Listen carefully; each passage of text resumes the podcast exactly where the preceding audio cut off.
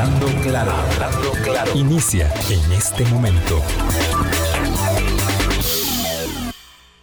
Colombia. Con un país en sintonía, son en punto las 8 de la mañana. ¿Qué tal? ¿Cómo están? Muy buenos días, bienvenidas, bienvenidos a nuestra ventana de opinión. Hoy es lunes 6 de diciembre y nos encontramos aquí para, en seguimiento de eh, la materia electoral, dar cuenta de cómo avanza esta campaña, mm, que evidentemente tendrá una pausa. ¿verdad? En el momento en que vayamos a las fiestas de fin y principio de año, eh, y luego ya entrará en esa recta final de enero, eh, bueno, final para la primera ronda, evidentemente, que será eh, vamos, sorpresiva porque todo lo que va ocurriendo en una campaña siempre va deparando sorpresas, no hay una que sea igual que la otra, aunque todas son muy particulares y únicas. Eh, yo al empezar el espacio hoy y saludar a mi colega Álvaro Murillo y a nuestro querido amigo eh, Gustavo Araya, quisiera enviar un sentimiento de pesar a la familia, a la familia directa y a toda la comunidad eh, por el fallecimiento del pintor Rodolfo Stanley. el día sábado fue el deceso. Rodolfo Stanley, en realidad, eh, una persona que tenía muchísimo que dar, muchísimo que dar. Eh, probablemente a los 71 años es una de las mejores épocas, de las más prolijas que un artista, que un eh, pintor como Rodolfo Stanley está en capacidad, digamos, de sellar una obra tan vasta, tan significativa, tan, tan eh, peculiar, tan particular en su género, en su expresión, en su color, en, eh, en la forma en que plasmó su obra a lo largo de tantos años, que es dolorosísimo. Entiendo que, que su muerte pues lo sorprendió a, a, él y a su familia porque no estaba, no estaba enfermo aparentemente, de modo que así es, así es la muerte, ¿verdad? Así es, en cualquier momento eh, nos sorprende y quisiera eh, dar por tanto este sentimiento de pesar por el fallecimiento del pintor Rodolfo, Stanley. No le hemos dado el reconocimiento y el mérito, eh, entre otros a él, que se merece y, cuando los pintores fallecen, eh, evidentemente su obra se dimensiona mucho más. Lástima que eh, creo que nos faltó darle más reconocimiento a un Álvaro, ¿qué tal? ¿Cómo estás? Buenos días, Vilma. Buenos días a Gustavo aquí también en la cabina de, de Colombia. Y buenos días para todos y todas ustedes. Me sumo también al, al respeto. No conocía, no conozco al entorno de Rodolfo Stanley eh, evidentemente, como dice usted, Vilma, cuando fallece un pintor, la, obra cobra una, nueva dimensión. Y si, si en general el legado que podemos dejar cada uno en nuestro propio ámbito es siempre muy importante, cuando se trata de un artista es una obra que vive y vive en la medida en que lo apreciamos y casi siempre cuando muere un artista se aprecia más. Hay razones para ir y buscar su obra y aprender de ella y apreciarla y bueno, que esto sea lo que ocurra eh, también, un respeto para toda su familia. A mí es que me gusta mucho eso de que en vida, en vida, hermano, en vida, ¿verdad? Claro, después, por supuesto, mucho más, pero eh, hagamos todos los reconocimientos eh, en nuestro entorno directo y en nuestra comunidad tan pronto como sea posible tan pronto como ahora. Gustavo, ¿qué tal? ¿Cómo estás? Muy buenos días. Desde que empezamos un electoral, no habíamos tenido a Gustavo Araya acá en Hablando Claro y por eso yo le pedí que viniera porque lo extraño mucho, aunque nos vemos todos los miércoles como eh, algunos de ustedes o muchos de ustedes ya saben, en su electoral a las 8 de la noche los miércoles. ¿Qué tal? Buenos días, muy buenos días a todas las personas que nos escuchan y nos siguen y buenos días Vilma, buenos días Álvaro, eh, como siempre un placer estar por acá, eh, máxime cuando efectivamente em, el país atraviesa una situación yo creo que ya es como cliché decir que es altamente compleja, porque siempre, siempre es más compleja, ¿verdad? Eh, Costa Rica ha demostrado en los últimos años que siempre se puede estar eh, en una situación más compleja que la que, de la que venimos, y esta es una de esas, sin duda alguna.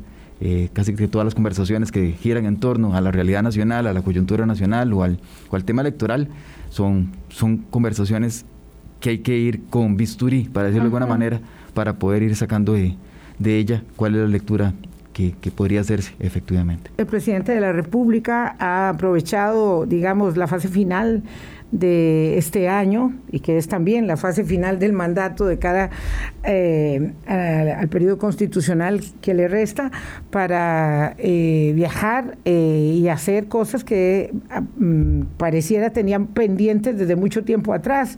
Estuvo en la cumbre de Escocia, vino en la Glasgow, en la cumbre del clima, digo, eh, vino, se fue eh, de inmediato a Corea y ahorita está en los Emiratos Árabes buscando cooperación y haciendo este acercamientos que siempre son, siempre que uno habla de los Emiratos hablará de dinero, hablará este de, posibilidades. Eh, ¿cómo, ¿cómo, observa eso ahora que, que, termina este año y, y, el mandato está en su límite? Eh, digamos que el gobierno se le agotó la, agenda, esto era, era de esperar, eh, el gobierno se quedó con una agenda, digamos que concentrada, y no de ahora, ¿verdad? esto viene aproximadamente también de hace un año, una agenda concentrada en los, en los proyectos de ley que están vinculados al acuerdo con el Fondo Monetario Internacional. El gobierno no, no tenía, por decirlo así, más combustible que quemar en la Asamblea Legislativa, por lo menos desde el punto de vista político, eh, y por lo tanto, digamos, la movida resulta lógica el movimiento del presidente Alvarado, digamos, de, tomar una agenda eh, externa y no la agenda interna, resulta prácticamente lógica. Eh, lo otro importante acá es que efectivamente eso demuestra que el gobierno eh, finalizó en términos reales, ¿verdad? en términos formales no, evidentemente, pero este es un gobierno acabado, ya, ya el, gobierno... El gobierno, y esto yo sé que muchos dirán que es muy fácil decirlo ahora, es como ser, ¿verdad?, director técnico de los lunes, pero eh, lo cierto del caso es que esta administración durante el 2018 y la mitad del 2019 gastó todo su, capital político, ¿verdad? Lo drenó completamente. Eh, un gobierno que había sido una amalgama, porque de, unidad nacional tenía poco, había sido una amalgama eh, hecha a, digamos, a la medida para que efectivamente la agenda económica avanzara, avanzó. Eh, yo creo que de hizo lo que no hicieron muchas administraciones en 30 años, que era precisamente poner en el tapete político y en los diferentes sectores eh, económicos, sociales y demás, lo que era la transformación necesaria que tenía que hacerse en, el plano de lo fiscal. Bien o mal, eso ya es otra, es otra valoración, pero, pero digamos, sí, sí, sí puso toda la agenda que tenía ahí. Lo que pasa es que se vino la, la, la emergencia nacional por, el, por la pandemia, vinieron otras muchas cosas más y efectivamente requirieron de que el gobierno se empleara a fondo eh, prácticamente con lo que podríamos llamar una segunda reforma fiscal necesaria en el país. Así es. Eh, mm, ¿verdad? No hemos terminado de, digerir y nunca se terminó de digerir la primera. Eh, y sin embargo. Estamos judicializando todavía asuntos de la. Estamos, yo diría que eso no es. De la primera vuelta. Sin compararlo, evidentemente, ni con el combo ni con el TLC. Eh, pero era, er, es un movimiento muy similar, de esos que tocan hasta, digamos, hasta la parte estructural del país, a nivel institucional y demás. Eh, ahí están las instituciones peleando todavía, incluso con el propio Estado, con el propio gobierno. ¿Verdad? De, la regla fiscal. La regla cómo fiscal. Me desmarco, de cómo me desmarco. De cómo me desmarco. De si, bueno, en términos de banca. Eh, de los parafiscales que ahogan la banca pública y sin embargo ahí están y, les están pidiendo además un 30% sobre los excedentes, entonces sobre las, sobre las, ganancias. Entonces es un tema que efectivamente toca toda la institucionalidad eh, y bueno, este gobierno de nuevo se gastó en esos dos tiempos, o, tres, como queramos verlo, un primer tiempo de, fiscal, un segundo tiempo eh, de salubridad y un tercer tiempo de, nuevamente materia fiscal. Y el presidente, bueno, decidió tomar esta agenda que me parece que es importante. Aquí ha habido colaboración de los dos grupos, ¿verdad? Por decirlo así, de, oposición y de gobierno. Hay quienes le achacan el mal manejo de la agenda política al gobierno solamente. Yo no solamente lo dejo en, en, el, en el gobierno propiamente dicho, que sí efectivamente ha demostrado no tener las habilidades políticas suficientes para manejar la agenda, la legislativa y la propia, pero, pero también eh, ha habido un, entorno de oposición permanente eh, que efectivamente también eh, dificultó el trabajo. Esto terminó desgastándolo todavía aún más este gobierno. Y aunque yo soy de los que cree que Costa Rica tiene abandonada su agenda estratégica internacional, no de ahora, no de esta administración, no solo de la segunda, no es solo de la, de la anterior también, Este, me parece bueno que por lo menos residualmente se estén ocupando de una agenda internacional que pueda tener, traerle algún rédito al país. Es eh, clarísimo, Gustavo, que muchas personas lo ven como, bueno, ahora sí se dedicó a pasear se dedicó a pasear. Lo cierto es que la cumbre de en, Escocia es parte de la agenda de este gobierno. claro, Nadie podría negar que no está matriculado con el tema de la descarbonización y las políticas contra el cambio climático. Y también eh, siempre ha habido un interés latente que me da la idea de que no se ha terminado de concretar, pero siempre ha habido un acercamiento. Eh, con Emiratos Árabes. digo, siempre, desde el, gobierno anterior, la gestión del eh, canciller González fue muy intensa en dirigirse a ese socio estratégico y insisto, no ha terminado de cuajar, pero siempre ha habido como la posibilidad de que pueda ser un país que nos ayude en algún ámbito de una manera muy fuerte que todavía no la hemos, insisto, no la hemos visto materializada, pero habrá que ver qué trae de, este viaje. Yo no, sé si tomarlo así como que trae como si viniera de los regalos de un rey mago que trae que viene de Oriente, una cosa así, pero eh, es eh, digo, no es nuevo que sea un, que haya un interés en, este socio. No es nuevo en este socio, me parece que además es estratégico para Costa Rica desde el punto de vista de, agenda ambiental, ¿verdad? Y, para los y para ellos también, los, los, países petroleros especialmente, ¿verdad? Hay que hablar con Costa Rica como un país tan petrolero. Mucho, mucho, claro. A ellos les conviene mucho apostar a la economía verde costarricense, ah, claro, beneficio a la descarbonización. no, claro, y, y, y digamos de manera indirecta, este, obviamente de manera directa nos beneficiamos nosotros pero ellos también.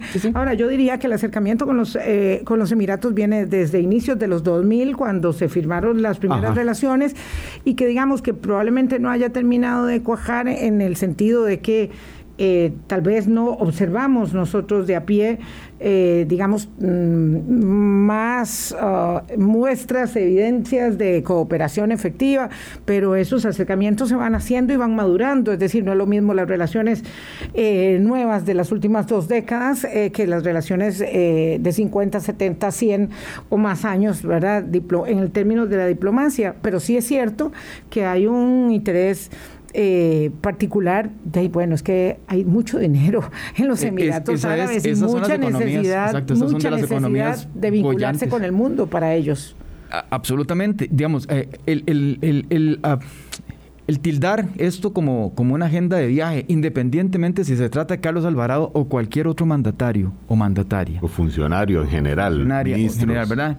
Cuando se tildan estos viajes de, de, paseos o de que, ¿verdad?, bajó el agua. No, no, no, no. O sea, estos viajes requieren muchísimo emplearse a fondo y una agenda que no es de paseo. Ir a Corea, ir a, a, Emiratos, haber ido a Glasgow, eh, implican todo un trabajo técnico desde el punto de vista ¿verdad? logístico y, una, de avanzada y, y, de relaciones internacionales, que no es mi área, pero que yo reconozco que efectivamente requiere emplearse a fondo estratégicamente. Esto no es un viaje de placer para nada. verlo así es tener una mente muy reducida. Sí, menos en la condición en que hay que ir y venir eh, de un día para otro, ¿verdad? Porque si fuera más fácil, y, eh, las se va para el otro lado. Y las, autoridades, y las autoridades de los países que nos reciben, eh, si fuera una agenda de viaje, no nos atienden.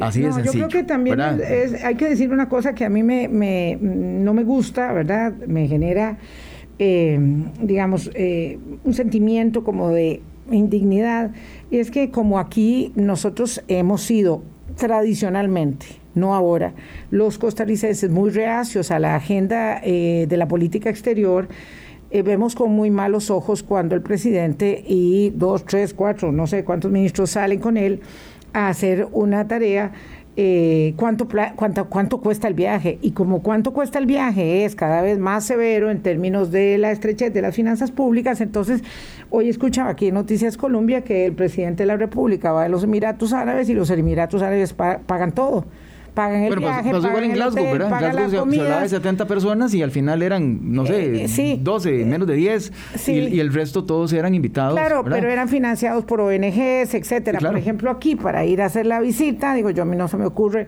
que yo voy a su casa y usted tiene que mandar por mí, pagarme la gasolina y, además, traer, y además traer algo para el país. Además darme las boquitas, ¿verdad? O sea, eh, este me parece me parece feo, pero bueno, y esos son los tiempos. Hay una crítica muy muy eh, ácida y a los presidentes les cuesta mucho concretar algún paso de agenda de política exterior que, que ahora ya estamos en el tiempo lo, de cierto del caso es que a mí me parece que es una lástima que se vea eso de esa manera. Uno, dos, me parece que es una lástima que los gobiernos aborden esto cuando están a la salida y no efectivamente como una política de Estado, ¿verdad? Continuada, como dice Vilma, bueno, esto viene desde hace muchos años.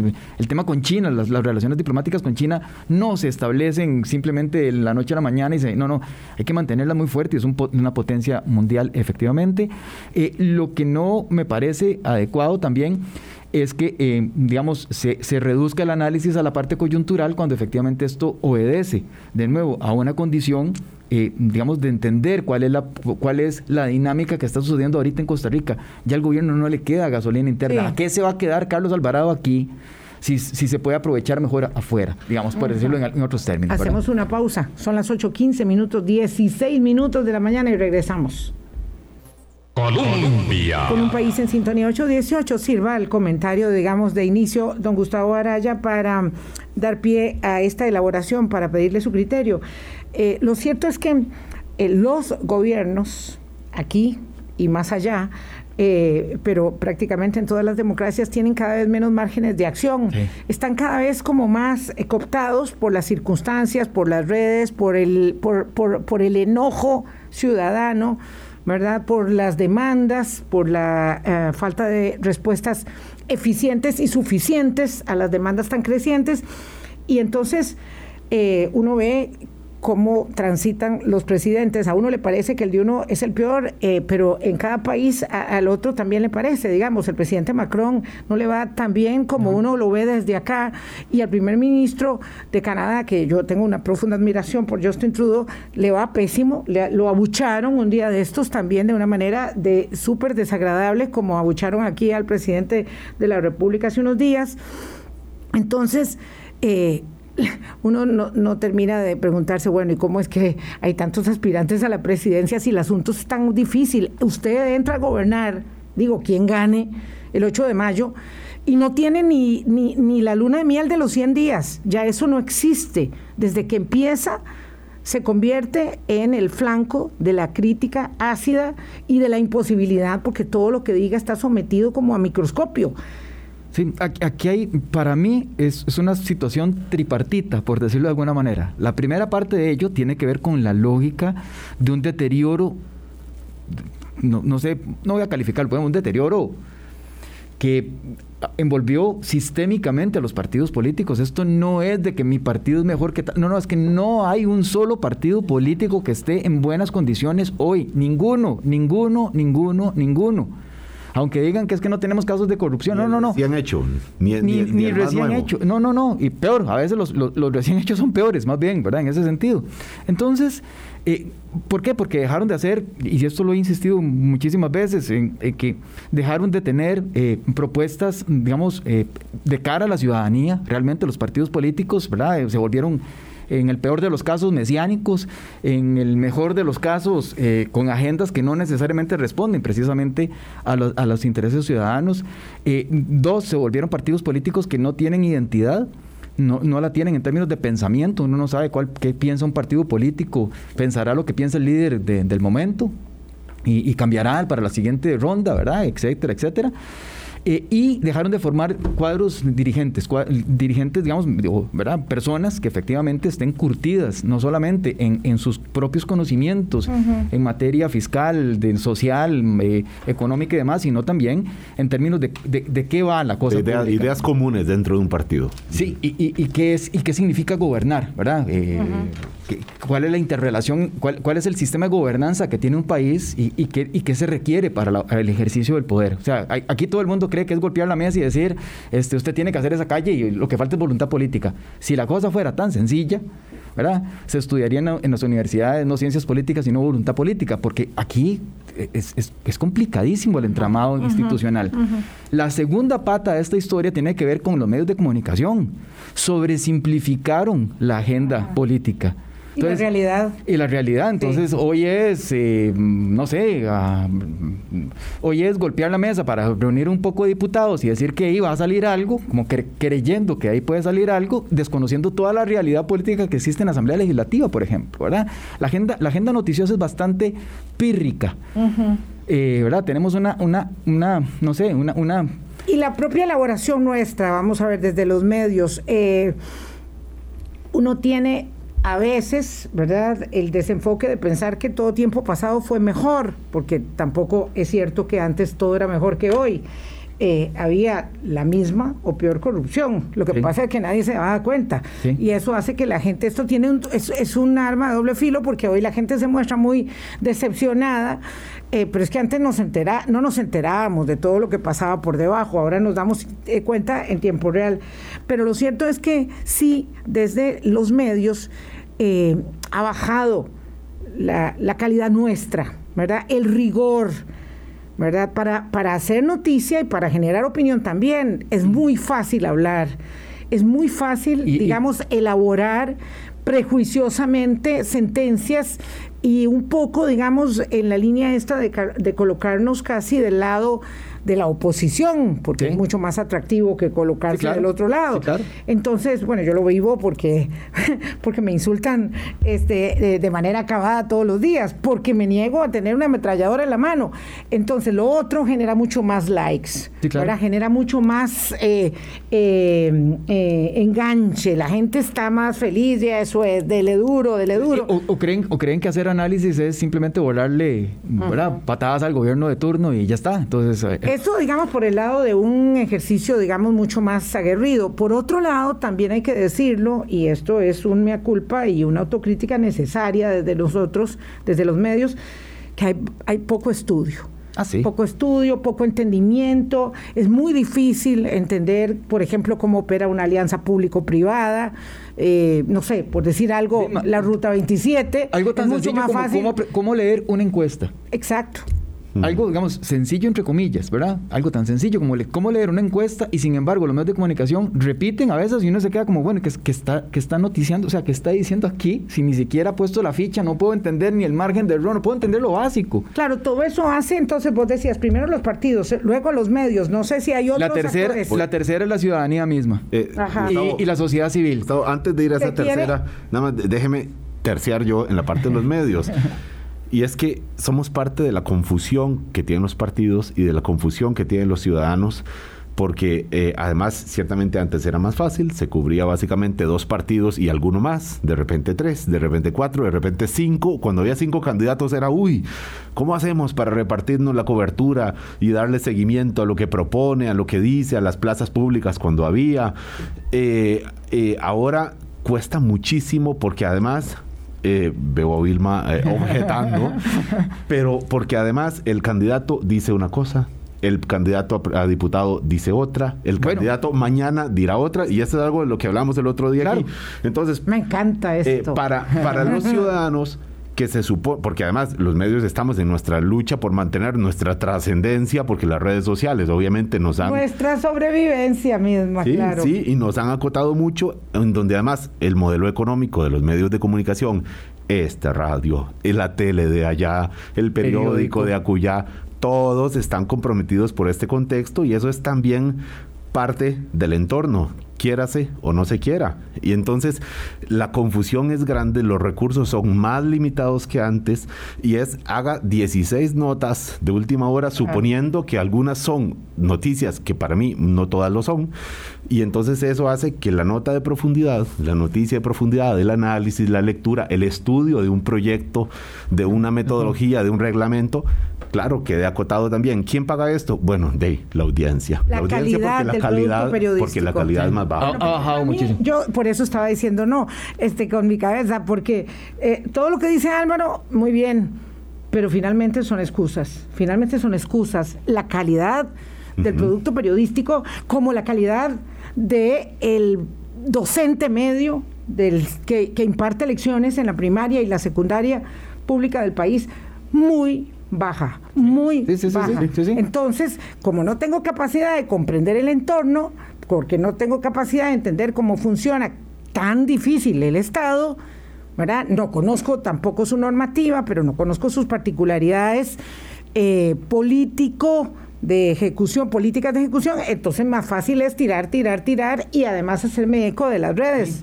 Y, aquí voy con el tercer, el, tercer pata de esta, de, por eso decía que para mí era una, una situación tripartita. La misma ciudadanía, la misma ciudadanía, me parece la ciudadanía medieval, que cuando escucha un rumor de que alguien está haciendo algo en contra de algo, entonces enciende la mecha de la, de la hoguera y se va de una vez con una antorcha a quemarla sin profundizar en si es cierto, si no es cierto, si leyó, no leyó, incluso no se lee en los medios de comunicación. No. La mala calidad que existe en los medios de comunicación, ni siquiera la mala calidad la, la leen. Es que uno dice, bueno, es que no leen. Se van con un titular. Eh, entonces hay un ejercicio ciudadano que también es deplorable. Y no solamente en Costa Rica, en todos los países está sucediendo. Por más alto que sea el nivel educativo que tengan, en términos democráticos hay mucha, una lectura muy baja. Y a esto le ha colaborado también los, eh, digamos, lo que podríamos llamar las organizaciones de la sociedad civil, los sindicatos, las empresas privadas, se dedicaron a drenar la, la, digamos por decirlo así, la, la reputación política del, del, Estado, de la institucionalidad y demás, sin haber puesto absolutamente nada. Creen que este asunto es simplemente de ir a golpear, patear puertas, golpear la mesa, hacer lo que les da la gana y que el gobierno tiene que resolver como si ellos no participaran del país, que tienen que mantener en una estabilidad para poder seguir sí, siendo es un poco como pasar, pasar la, la, la estafeta y decir, ok, ahora sí, ya lo nombré. Sí, claro. Partido A, partido B, candidato C, lo que sea, ya lo nombré y ahora aguante. ¿Sí? Aguante. Es decir, no es vamos a trabajar juntos, vamos a resolver porque tenemos tenemos que tener un gobierno que nos dirija, tenemos que tenerlo, es que lo otro sería vivir, no sé, en la selva, este y aún en la jungla hay eh, mandos hay jerarquías, eh, que, lideran y otros que, que, van siguiendo, pero una vez que lo nombro, lo golpeo, lo golpeo y usted quería, tome, tome, tome. y no le doy el margen para hacer, por eso eh, digo, es muy complejo. Eh, la gobernabilidad y está muy planteado. Este es un deterioro en el mundo.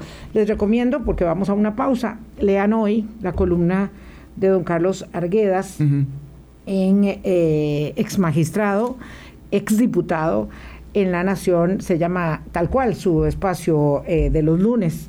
Exactamente, apunta a la primera causa eh, de la circunstancia difícil de gobernar hoy, que es la de los partidos políticos y cómo concitar las propuestas con la formación de gobierno. Falta mucho para que forme gobierno quien gane en mayo, pero, ya se va viendo la dificultad, ¿verdad? Así es. 8.30. Colombia. En sintonía, 8.33 minutos de la mañana. ¿Cómo se puede gobernar en este estado, digamos, de barullo, de confusión? Eh, y de voces altisonantes, porque yo lo único que quiero es ver cómo crucifijo, crucifico eh, al que gobierna. Y esto, claro, este terreno de confusión de los partidos, insistimos, de los medios, de los ciudadanos, hace que mm, se pierda completamente la lógica esta de, planteamos en la invitación, de oferta y demanda. Dígame usted partido que ofrece y yo escojo con base en lo que ofrecen los distintos partidos. Ya eso no pasa. Ahora están los partidos persiguiendo a sus clientes, eh, usando la, figura, a ver qué quieren, suponiendo que los ciudadanos queremos, sabemos qué queremos. Y yo creo que muchas veces no lo sabemos, lo que sabemos qué sentimos en relación con un partido, con un candidato, con una figura. y ahí voy a hacer una diferencia, Álvaro, que, que, me parece que es sustantiva de lo que está señalando. Cuando los partidos políticos entonces solo se dedican a hacer marketing, no estoy diciendo que sea malo, pero se dedican a hacer solo y exclusivamente marketing. Propuestas a la carta también. Propuestas a la carta y no hacen una lectura orgánica, integral desde el punto de vista político entonces hoy le ofrecen chicharrones, mañana le ofrecen carnitas asadas, pasó mañana un arrocito con pollo medio y mal luego algo vegano, por y si entonces, acaso. Claro, y entonces ahí de yo gané, de yo gané, pero, pero, ganó hoy, pero el país perdió en los próximos 50 años. Claro. Y eso hemos pasado durante mucho tiempo. Entonces ahora viene a golpearse el pecho a decir, ah, es que de ahí la educación no está muy bien. Es que usted nunca planteó nada serio en términos de educación realmente. Gustavo, sabiendo que hay cuatro probablemente cuatro momentos diferentes para un candidato presidencial, sobre todo en los partidos, digamos, que hacen convención. Es ganar la contienda interna, convertirse en candidato, pasar a segunda ronda, ganar la elección y luego gobernar, ¿verdad? Son como Sí. cuatro tipos de personaje que tiene que desarrollar una misma persona, ¿verdad? Supuestamente responsable, mismo supuestamente creíble, o exactamente, y, lo- y- y muchas veces en contradicción lo que dijo en la precampaña ya no sirve para ganar la segunda ronda, lo que dijo Álvaro. para ganar la segunda ronda no sirve para gobernar No y así vamos, ¿verdad? O incluso, no importa lo que haya hecho usted en su vida. Ah, bueno, por no decir lo que el, Hay- pasado, quinto- ¿verdad? Hay un quinto momento que es el pasado, que son los antecedentes, entonces que, uno, que la ciudadanía dice, los esconden. Hay gente que está especializada de repente en llevar campañas políticas y de repente entonces, no, no, jamás esta persona hizo tal cosa. No, no, no, yo guardia, esta persona no hizo esto. Y lo esconde, lo esconde, lo esconde, lo esconde. Llegan a gobernar, hacen cosas peores o iguales.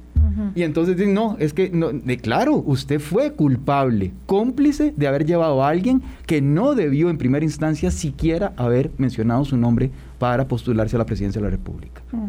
Y eso está pasando. y Claro, está pasando en yo esta- creo que, esta- que esta ahí voy a decir algo que, bueno, ¿cómo era que decían tomates en 3, 2, 1?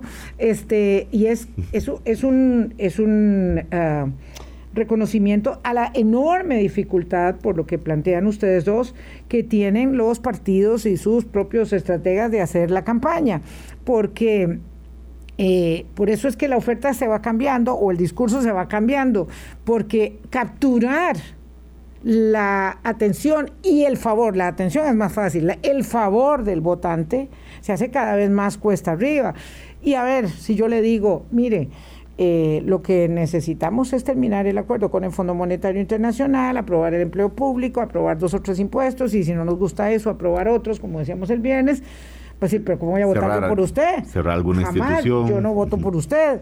Eh, y claro, entonces sí, hay candidatos que van cambiando la oferta o, ¿verdad? digamos, como, como el caso de don José María Figueres. A mí me parece muy evidente que se cayó seis puntos en las encuestas y estaba desesperado y salió con este chascarrillo de la semana pasada que conversamos también en Zoom eh, respecto de eh, mm, voy a pensarme mejor lo del fondo y se le hizo un enredo a lo interno también. Eh, o como el caso de doña Linet, que mejor no plantea una posición determinada sobre ningún tema porque está viendo a ver cómo, en qué terreno se mueve y todos están viendo a ver cómo llegan a la segunda ronda, porque claro, el tema es llegar, Sí. pasar el primer domingo de febrero al- a la siguiente fase del Que, torneo. que eso hay que cambiarlo y también, mm, digamos, Sí. hay, hay- hay que ver de qué manera Costa Rica se constituye, para mí, eh, en lo que podría ser ya el principio de una democracia parlamentaria. ¿Verdad? No- no- el- Si esto tan agotado no nos funciona. No, no va a haber una sola persona, no va a existir una sola persona, ni el próximo presidente, ni lo ha sido este, ni lo fue Luis Guillermo Solís, ni lo fue doña Laura Chinchilla, ni lo fue don Oscar tampoco, para ir un poquito nada más para atrás, y no lo van a hacer los próximos 10 si seguimos con el mismo sistema. ¿verdad? Donde una persona le vota el 10, 12, 15% al padrón nacional, con el 85%, el 90% del padrón nacional que no quiere que llegue a presidente de la República y cuando llega el resultado de una segunda ronda se le exige por parte del 100% del padrón nacional que cumpla sus expectativas. ¿Cuáles? Si usted ni siquiera votó por él. Entonces, los partidos políticos además están acostumbrados a una lógica bipartidista, en donde que el que queda le hago la vida imposible para que no haga nada. No, es una lógica multipartidista. Hoy negociamos su agenda y usted corre con el costo político, yo se la apruebo porque estamos negociando, ¿verdad? Pero entonces el día de mañana me toca a mí, entonces usted igual va a llegar y me va a decir, ok, le apoyo su agenda, no le estoy apoyando la dinámica política porque no, es- no es mi endoso, ¿verdad? Es un endoso, una política pública nada más.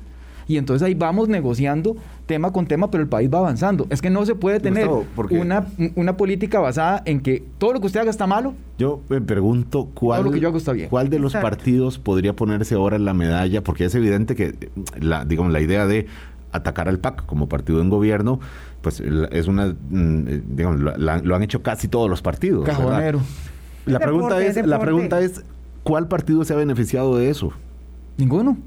¿Verdad? Yo me, pregunto, Claro, ¿cuál puede decir, claro. ok, esto me gané Nadie. con esta estrategia? Ni siquiera el propio PAC se benefició de ello cuando fue oposición. Con el, con el candidato medio opositor que tiene. Con el candidato, con, con la Asamblea Legislativa Bueno. como la plantearon desde el 2002 en adelante, el PAC nunca fue ganador de sus propias prácticas. Más bien se las aplicaron una vez que estuvo en el poder. Sí, hay que verlo con un lente más amplio, claro. Y entonces dicen, ah, es que hay una contradicción en el Partido de Liberación o en el Partido... Sí, sí, sí, sí, sí. Y la misma, don Otón Solís, que de nuevo, esto no se trata de personas, porque alguien va a decir, ah, es que usted apoyado. No, no, no, yo no apoyo a Otón Solís. Yo lo que digo es que en una política pública específica que se llamaba eh, reforma fiscal, Otón Solís estuvo, tuvo de oposición a su propio partido. Mayoritariamente. Mayoritariamente, y no pasó el proyecto de ley. Eh, y nos cuesta mucho aprender de la historia, ¿verdad? Porque yo siempre pienso, y hubiera no existe, eh, cómo nos habría facilitado la vida haber aprobado en 2014 esa reforma fiscal y no pasar por las penurias que nos ha tocado pasar ahora y por las que estamos, digamos, ahorita en este proceso electoral otra vez, digamos, eh, eh, transitando. Si se aprueba la ley de empleo público esta semana, pues irá de nuevo a la sala constitucional. Esto es una cosa de no acabar para otra vez observar.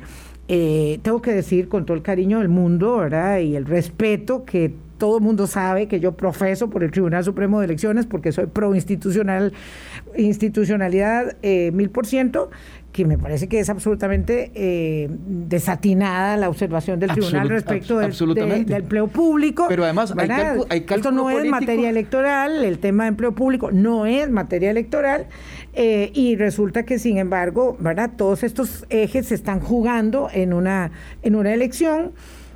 Eh, y, generan mucho ruido. Entonces, bueno, de nuevo a, consulta constitucional, la, la ley si se aprueba, y lo que resta del paquete, yo honestamente lo, veo, en la cola de un venado. O, en alitas de cucaracha, iba a yo, pero cualquiera de las dos, los dos funcionan. Y lo, lo, cierto del caso es que en todo, vamos a ver, y esto es, es, es, muy curioso, porque en todos los partidos políticos, ¿verdad? Según, según, si el gobierno hace esto, entonces es cálculo electoral. Si la oposición hace esto, es cálculo electoral. Si el Frente Amplio lo, lo, puso, perdónenme, pero eso fue cálculo electoral. Fue totalmente cálculo electoral, eh, claro. hace, poco tuve una discusión sobre el, sobre el asunto, no pude profundizar porque las redes sociales no permiten profundizarlo, pero efectivamente sacarse un as bajo la manga diciendo que esto altera porque el Tribunal Supremo de Elecciones así lo, lo, dijo, y entonces que el artículo 97, sí, sí, sí, yo lo sé, pero ponerlo hoy en el tapete de esta forma es cálculo electoral también. no, no, y además dicho con todo respeto, el hecho de que el tribunal lo haya dicho no significa que tenga razón, y en este caso en particular no tiene razón.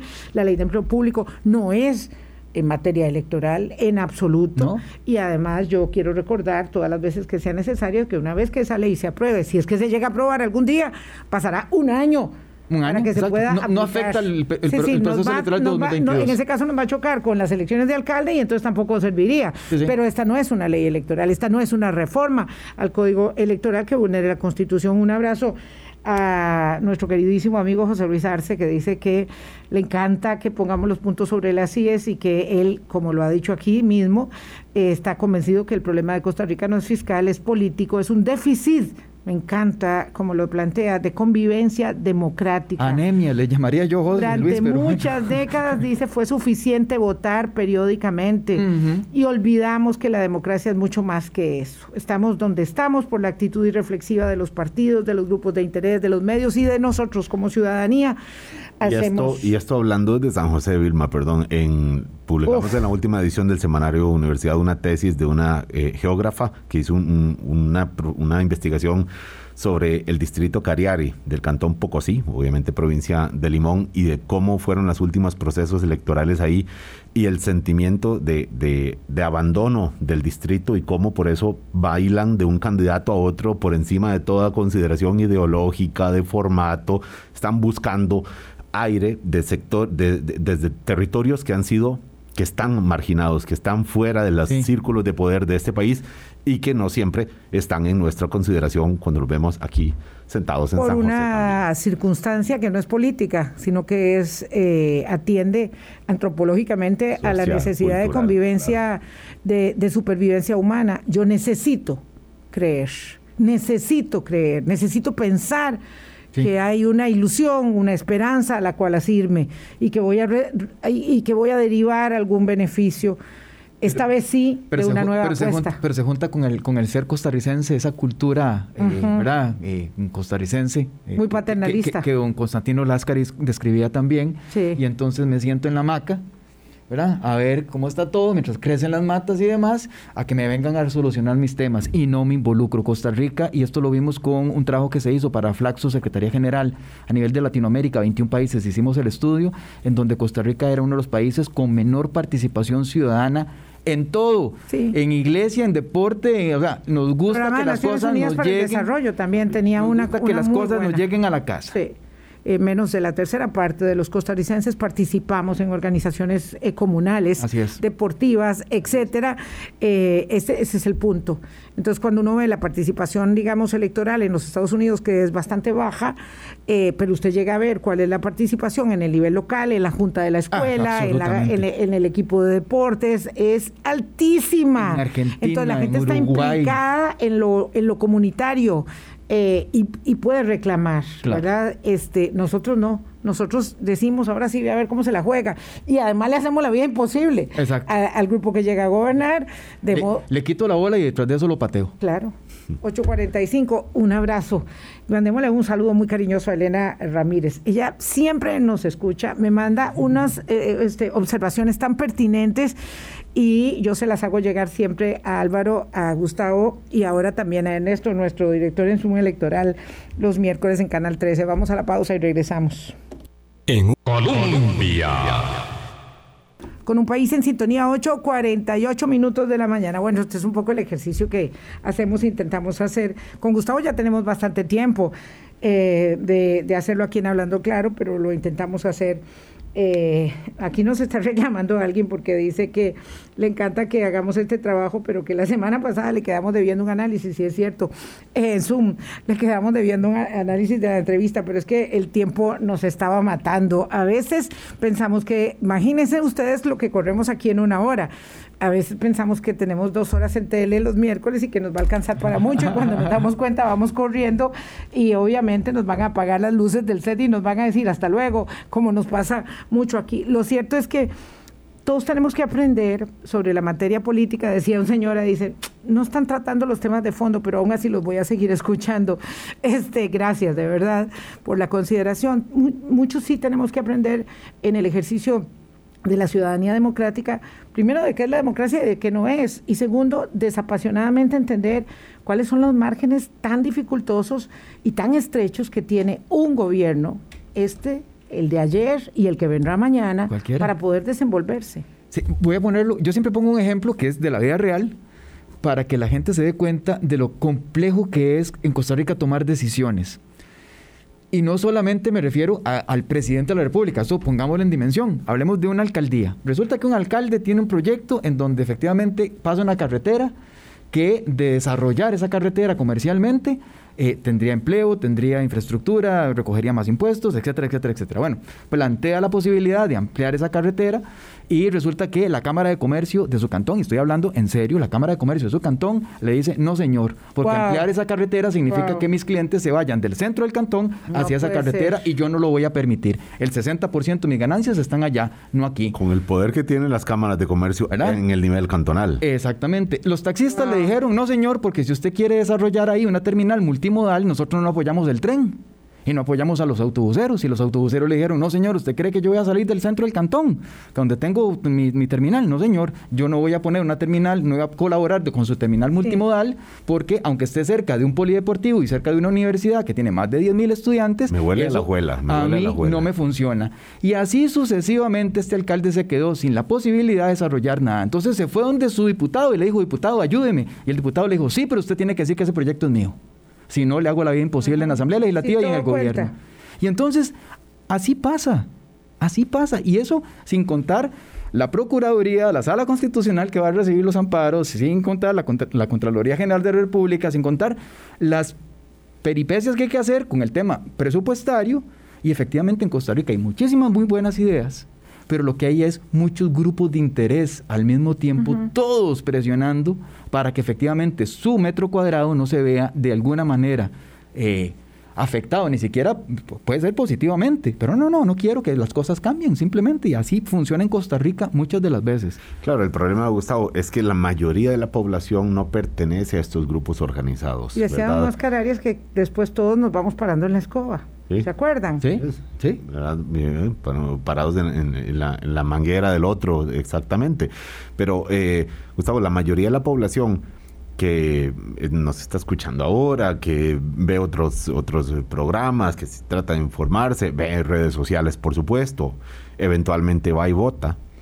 no pertenecen ni a la Cámara de Comercio del Cantón, ni a la cooperativa de taxis, ni al sindicato de maestros o enfermeros, ni a la Cámara de Empresarios eh, a nivel nacional, muchísimo menos, etcétera, etcétera, etcétera. Entonces estamos, o sea, son, son presa la mayoría ciudadana de, de los grupos que sí logran organizarse, que se valen de lo que mencionábamos antes del corte, de la poca organización política o participación política de base comunal que, que lamentablemente tenemos en este país. Y entonces, eh, bueno, luego y la Gente, y la gente tiende a organizarse, Álvaro, y esto es, un, esto es un tema peligrosísimo en Costa Rica. La gente se organiza cuando ya está brava. Cuando ya está molesta, cuando ya efectivamente sí le tocaron sus intereses. Está botando el tapón ya. Cuando está botando el tapón. No lo hizo cuando efectivamente podía haberlo hecho y no llegar a ese, a ese momento en donde está violenta. Y entonces caen presa también de otros grupos que efectivamente viven y sacan usufructo de la molestia social generalizada. Entonces uno ve eh, el sindicato tal, donde saca un pliego de 18 cosas, en donde tres son de ellos y las otras 15 son de toda la ciudadanía. ¿Para qué? Para que toda la ciudadanía los apoye. Pero que van a lograr algo para ellos. No, son sus tres puntos los que están queriendo lograr. Entonces, secuestran las intenciones ciudadanas, grupos que efectivamente no tendrían por qué, pero entonces usufructan políticamente de esa molestia ciudadana. Pero es que porque también ciudadanamente, hasta que nos duele, hasta que nos molesta, es que participamos, porque no lo hacemos preventivamente. Y eso pasa, entonces eso hace que más y más digamos, es que él no me representa, ese tampoco, ni el cura del pueblo, ni el obispo, ni el pastor, ni el alcalde, ni el candidato a diputado. Bueno, y así, entonces nadie nos representa. Eh, eh, nadie nos representa y, bueno, claro, habla de la crisis de representatividad. A mí nadie me representa, de verdad. Bueno, ¿y, ¿y qué hago yo? Como en Argentina, que se vayan todos y uno dice, bueno, ¿y entonces quién queda? ¿Y, y, yo, ¿Y yo qué hago para cambiar las cosas, verdad? Eso, eso me parece que, que es una... Pues es una reflexión para, para continuar conversando, ¿verdad? Estos no son temas que se agotan, por supuesto. Eh, tenemos que, que, seguir elaborando sobre ello porque nuestras responsabilidades son muchas, ¿verdad? Eh, las de los medios, las de los ciudadanos y por supuesto algún día aspiraríamos a la reconstitución de nuestros partidos políticos porque por, el, por, la vía por donde vamos, como decía muy bien Gustavo, no podemos salir adelante.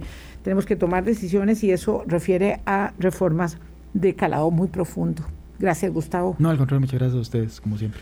Bueno, buena semana para todas y todos. Buen lunes también. Nos, vamos. Muchísimas gracias. 8.55 en punto de la mañana. Que la pasen muy bien. Cuídense mucho.